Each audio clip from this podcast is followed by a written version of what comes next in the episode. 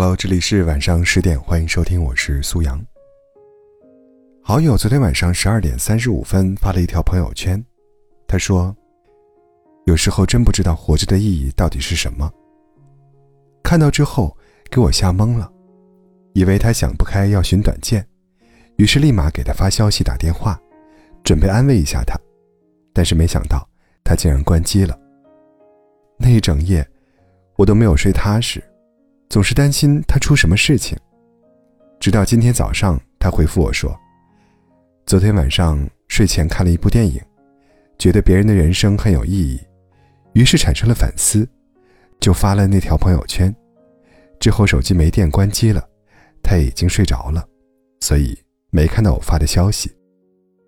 虽然发朋友圈是个人的一种自由，但是有些朋友圈还是不要随意发为好。”因为会让人产生很大的误解，就像朋友昨天晚上发的这条，很多人看了之后，都担心他是不是出事了，所以连忙给他发消息确认。尤其是他的父母，看到之后更是担心的一夜没睡，给他身边能联系到的所有朋友都打了电话，询问他的情况，甚至还订了第二天一早的高铁票，准备去看他。但最后，只是大家。虚惊一场。经过这件事之后，朋友说再也不会随意发这种朋友圈了，因为不想再让关心的人担惊受怕了。确实如此，真正关心你的人是会放大你在朋友圈的某些情绪的。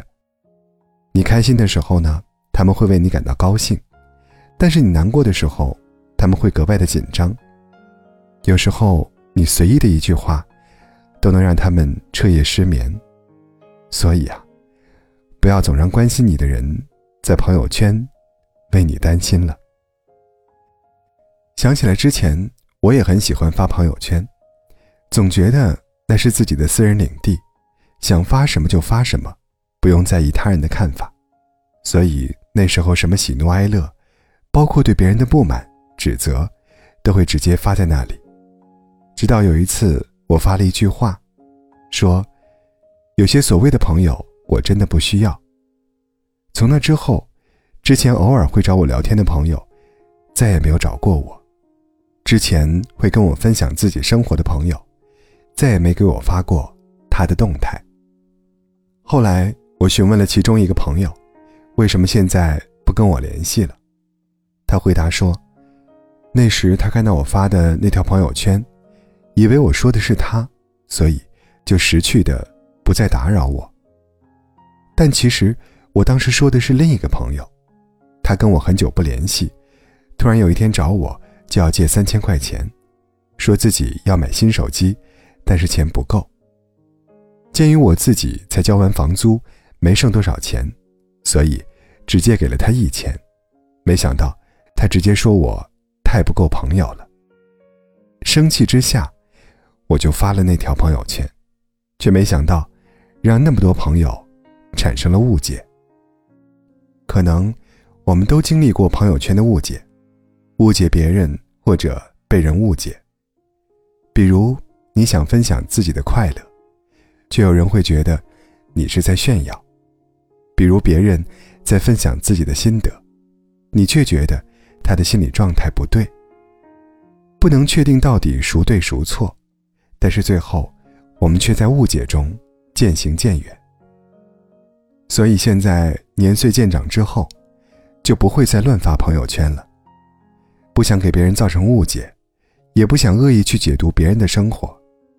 其实说到底，朋友圈只是我们表达情绪或者分享日常的一个窗口，并不是生活的全部。而那些真正在意你的人，也不是只活在朋友圈中。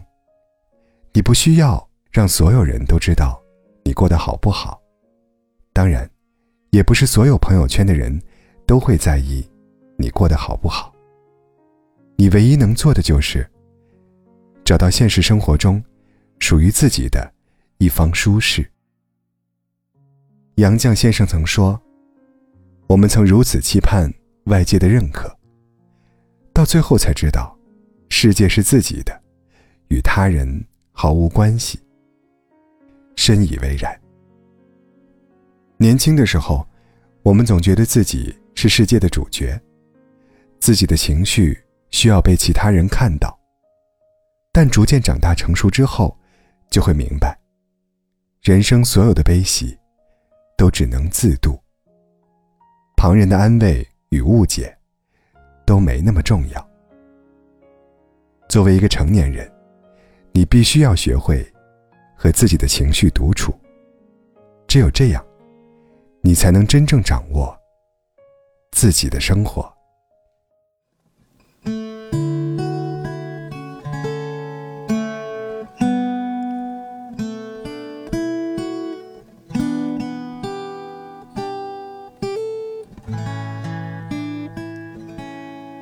谁踩着我的